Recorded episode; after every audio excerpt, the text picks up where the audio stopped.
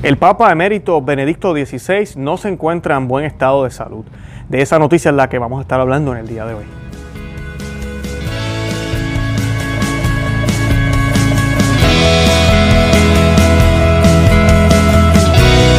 Bienvenidos a Conoce, Ama y Vive tu Fe. Este es el programa donde compartimos el Evangelio y profundizamos en las bellezas y riquezas de nuestra fe católica. Les habla su amigo y hermano Luis Román y quisiera recordarles que no podemos amar lo que no conocemos y que solo vivimos lo que amamos. En el día de hoy yo les voy a estar hablando un poco de esta noticia, esta lamentable noticia, pero a la misma vez pues es la realidad, es lo que, es lo que tiene que suceder. El Papa emérito Benedicto XVI ya tiene 93 años y pues ahorita se nos ha dado la noticia, hace unos días ya, de que su salud no está bien, está en estado frágil. Y la razón por la cual hacemos este programa es para pedirle a todos ustedes que oremos por él. Oremos por su salud. Obviamente quisiéramos que viviera eh, muchísimos años más, pero también tenemos que ser realistas. Eh, el Papa Benedicto XVI, como dije ya, tiene 93 años de edad. Eh, así que pues estamos hablando de solo años lo que le queda si logra recuperarse y pues no sabemos si le quedan también meses, días, solamente Dios lo sabe. Y pues queremos que se recupere, pero también queremos que se mantenga en gracia. El demonio siempre tienta a las personas cuando están a punto de morir, cuando están cerca de morir. Es su último, eh, su última oportunidad. Y pues como oramos en el, en el Dios te salve María, ¿verdad? Siempre decimos a Santa María, Madre de Dios, ruega por nosotros pecadores. Y decimos que ahora y en la hora de nuestra muerte. O sea que esa hora, para esa hora es que nosotros nos preparamos, esa última hora de nuestra vida, que va a ser el momento en que vamos a transitar de este mundo al, al otro. Y pues esa última hora es crucial. Eh, podemos eh, morir en gracia o podemos morir en grave pecado. Así que debemos pedirle a Dios para que el Papa Benedicto XVI se encuentre en buen estado, no solo natural, sino también espiritual, al momento de sus últimas horas, días, meses o años. Y antes de comenzar, yo quisiera que nos pusiéramos en oración y que le pidiéramos a la Santísima Virgen que ruegue con nosotros para que el Señor Jesucristo nos ayude a poder entender estas noticias, a poder mirarlas en un lente católico, a poder comprender lo que la fe católica nos enseña sobre la muerte y sobre cómo debemos prepararnos para ella. Y esta oración la hacemos en el nombre del Padre y del Hijo y del Espíritu Santo. Amén. Dios te salve María, llena eres de gracia, el Señor es contigo, bendita tú eres entre todas las mujeres, y bendito es el fruto de tu vientre Jesús. Santa María, Madre de Dios, ruega por nosotros pecadores, ahora y en la hora de nuestra muerte. Amén. Ave María, gratia plena, Dominus tecum, benedicta tu in benedictus frutus ventris tui, Jesus. Santa María, Mater Dei, ora pro nobis peccatoribus, nunc erora mortis nostre. Amén. En el nombre del Padre, y del Hijo, y del Espíritu Santo. Amén. Bueno, y la noticia eh, eh, que vamos a estar compartiendo hoy dice lo siguiente. El biógrafo del Papa Benedicto XVI dijo eh, que el Papa se encuentra muy frágil y con dolor severo por una infección eh, Peter Sewell presentó su biografía de 1100 páginas al Papa Benedicto XVI y a su secretario privado, el arzobispo George Ganswine, el pasado sábado 1 de agosto de este año, el 2020. Eh, el Papa emérito Benedicto XVI sufre de herpes zoster eh, y está en estado muy frágil, informó un periódico local alemán refiriéndose al biógrafo papal Peter Sewell como la fuente de la información. La enfermedad viral se acompaña de ataques de dolor inmenso, escribió el periódico el sábado. Sewell se había reunido con el ex jefe de la Iglesia Católica de 93 años para presentar su biografía monumental al Papa alemán. En la reunión el Papa emérito se mostró optimista a pesar de la enfermedad y dijo que si su fuerza aumentaba, posiblemente volvería a tomar su pluma, señaló el periódico. Sewell también enfatizó que el pensamiento y la memoria de Benedicto están alertas, pero su voz es apenas, eh, apenas se puede escuchar. Un documental publicado por la estación de televisión alemana VR en enero ya había presentado algunas imágenes nuevas en las que el Papa apenas era comprensible. El periódico explicó que el testamento espiritual del Papa Benedicto XVI será publicado después de su muerte. Como su lugar de descanso final, había dispuesto la antigua tumba de San Juan Pablo II en la cripta de la Catedral de San Pedro, continuó el periódico. Se sintió particularmente apegado a este predecesor. Y esta es la parte que mucha gente pues se están un poquito confundidos con esta noticia y, ya están asumiendo que el Papa se está muriendo. No sabemos, a mí puede pasar que en varias horas nos digan que el Papa ha fallecido, el Papa Benedicto XVI, pero eh, la razón también es porque todos estos detalles se están revelando. Él acaba de entregarle la, autobiografía al Papa Benedicto. Eh, él acaba de decir que está frágil. Nos acaban de informar que tiene esta enfermedad, que se puede superar, ¿verdad? Pero que la tiene. Y además de eso, nos acaban de decir en dónde posiblemente van a estar los restos de él. Y pues eh, esa es la la, disyuntiva. Escuchamos todos estos mensajes juntos y entonces tenemos como doble mensaje y no sabemos si está muriendo o no se está muriendo, qué es lo que está pasando. Lo que sí sabemos es que el Papa Benedicto XVI, como dije ya, tiene 93 años, está bien adulto, está bien mayor y pues es posible que esté cerca eh, su hora y así que debemos mantenernos en oración. Eh, el arzobispo eh, George Genswen, secretario privado del Papa Benedicto, anunció a través de la oficina de prensa del Vaticano que no había razón para preocupación particular. Eh, informó el Servicio de Noticias Católicas. La condición de salud del Papa Emérito no es motivo especial de preocupación, excepto la de un hombre de 93 años que está superando la fase más aguda de una enfermedad dolorosa, pero no grave, dijo. El Papa Benedicto desarrolló herpes zoster después de su regreso a Roma en junio. Había visitado previamente a su hermano, el monseñor George Ratzinger, por última vez antes de su muerte el 1 de julio. Y pues eh, esa noticia mucha gente la, cubrieron. Una de las cosas que se podía notar cuando el Papa regresó, eh, el Papa se le veía la cara roja, bien, bien hinchada y se le veía como, como si tuviera un rash. Esto es lo que están diciendo que es. Eh, o sea que desde ya aquel tiempo él lo tenía. Parece que esto ha ido empeorando. Yo recuerdo haber visto algunos eh, noticias y algunos medios diciendo que el Papa lo habían pegado, que mira cómo lo tienen de abusado. Por eso hay que tener mucha cautela cuando vemos estas noticias, eh, pero ya esto como que tiene ahora más sentido, esas fotos que salieron a la luz en aquel momento. Benedicto había sorprendido a todos al volar a Alemania el 18 de junio. El obispo Rudolf Voden, eh, mi pronunciación, Voderholzer de Ratisbona lo recibió en el aeropuerto. El Papa emérito se quedó en el seminario de Ratisbona visitando a su hermano moribundo varias veces al día. Lo acompañaban su, su secretario privado Genswen, su médico, su cuidador y una hermana religiosa. Durante su estancia en Alemania, que se suponía que era privada, Benedicto XVI pasó la mayor parte de su tiempo con su hermano, pero también se reunió con el nuncio apostólico en Alemania, el arzobispo Nicolás Eterovic, así como, el, ministro presidente de Baviera, Markus Söder. Viajó al cementerio donde están enterrados sus padres y su hermana también. Los católicos y otros espectadores se alineaban en las calles cada vez que el Papa emérito se trasladaba de un lugar a otro en Regensburg. Por lo tanto, a pesar de la naturaleza privada de su visita, se tomaron numerosas fotos y videos del ex Papa de 93 años.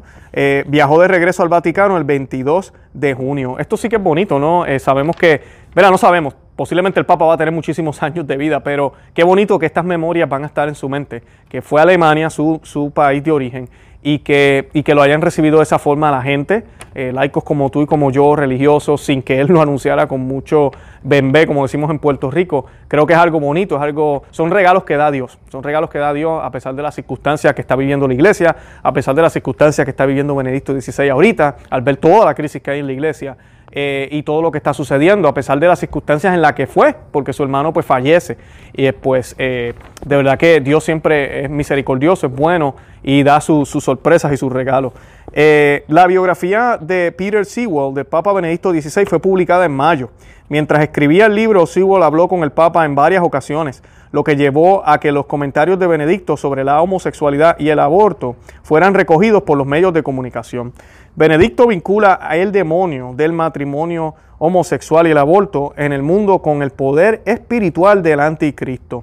Estas fueron expresiones que hizo Benedicto anteriormente y ese es el Benedicto que extrañamos, ¿verdad? El hombre que hablaba fuerte y pues sin miedo a ofender a nadie, sino con decir la verdad. Hace 100 años, dijo Benedicto, todos habrían considerado absurdo hablar de un matrimonio homosexual. Hoy, uno, uno está siendo excomulgado por la sociedad si se, si se opone a él.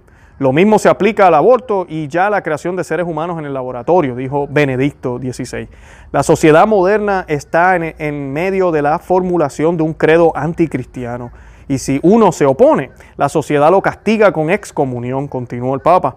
El miedo a este poder espiritual del anticristo es entonces más que natural y realmente necesita la ayuda de oraciones por parte de toda una diócesis y de la Iglesia Universal para resistirlo, disculpen. Y yo escucho esas palabras, esa debe ser la prioridad de la iglesia, ¿no? Eh, y esto pues fue dicho muy reciente por el Papa Benedicto XVI.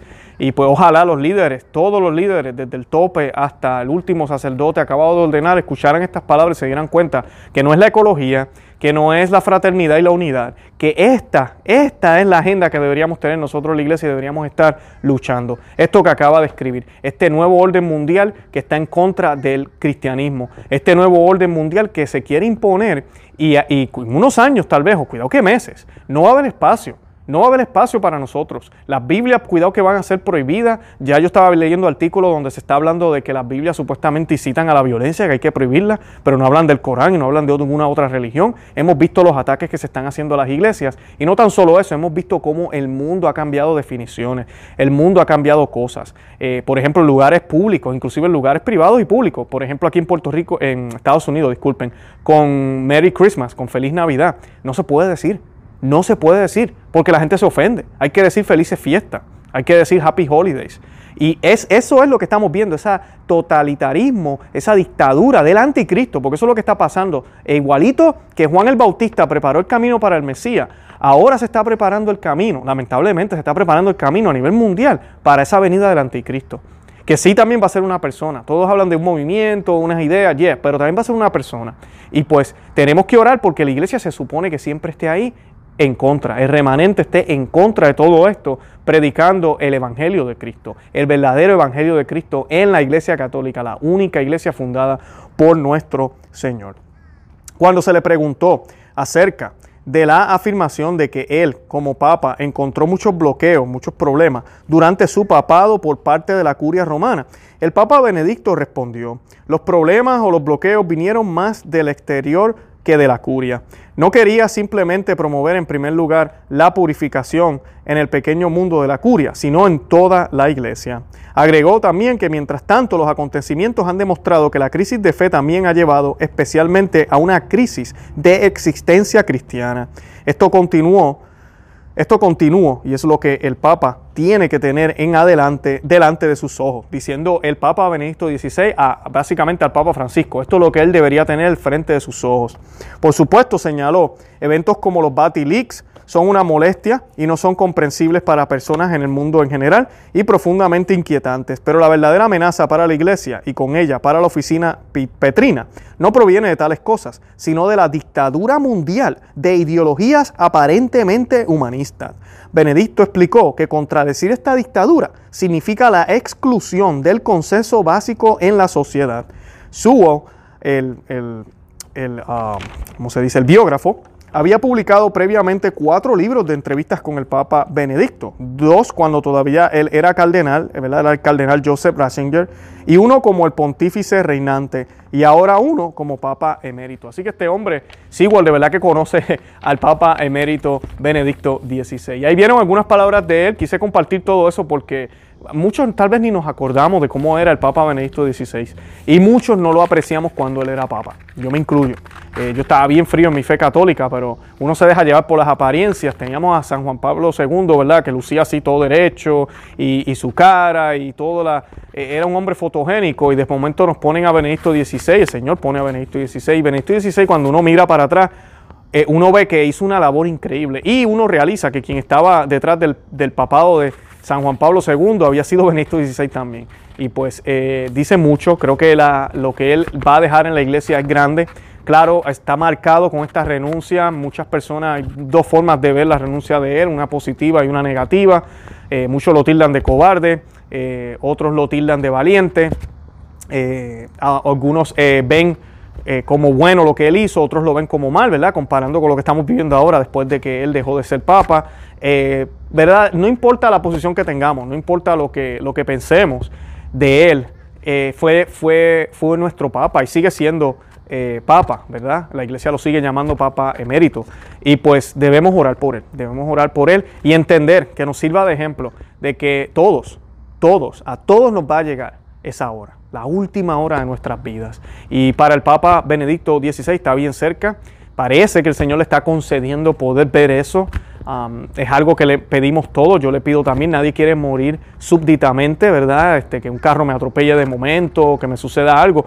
Cuando ya tú estás en estas circunstancias, lamentablemente hay personas allá afuera que lo que hacen es renegar contra Dios, que lo que hacen es alejarse más de Dios, rebelarse contra Dios porque sienten que no merecen lo que están viviendo. Y debería ser, la actitud debería ser contraria. Cuando estamos ante la muerte, cuando estamos en una enfermedad así, lo que debemos hacer es ofrecer esos sufrimientos para el Señor, ofrecerlos para que sirvan para purgar esos pecados que tenemos, pecados que hemos cometido. Porque no olvidemos que aunque nosotros hayamos ido al confesionario, los pecados están perdonados completamente, hay una consecuencia. Y nosotros somos responsables por esa consecuencia también. Tenemos que eh, pagar de alguna forma. Por eso está la teología del purgatorio. No voy a hacer este programa hablando del purgatorio ahora, pero como nos dice la iglesia, nos dicen los místicos, los santos y, las sagradas es mejor sufrirlo aquí que tener que sufrirlo allá, definitivamente. Es mejor sufrirlo aquí que tener que sufrirlo allá. El mismo nuestro Señor Jesucristo nos dice que cuando vayas a, verte, ¿verdad?, frente al rey, asegúrate de que hayas arreglado todo.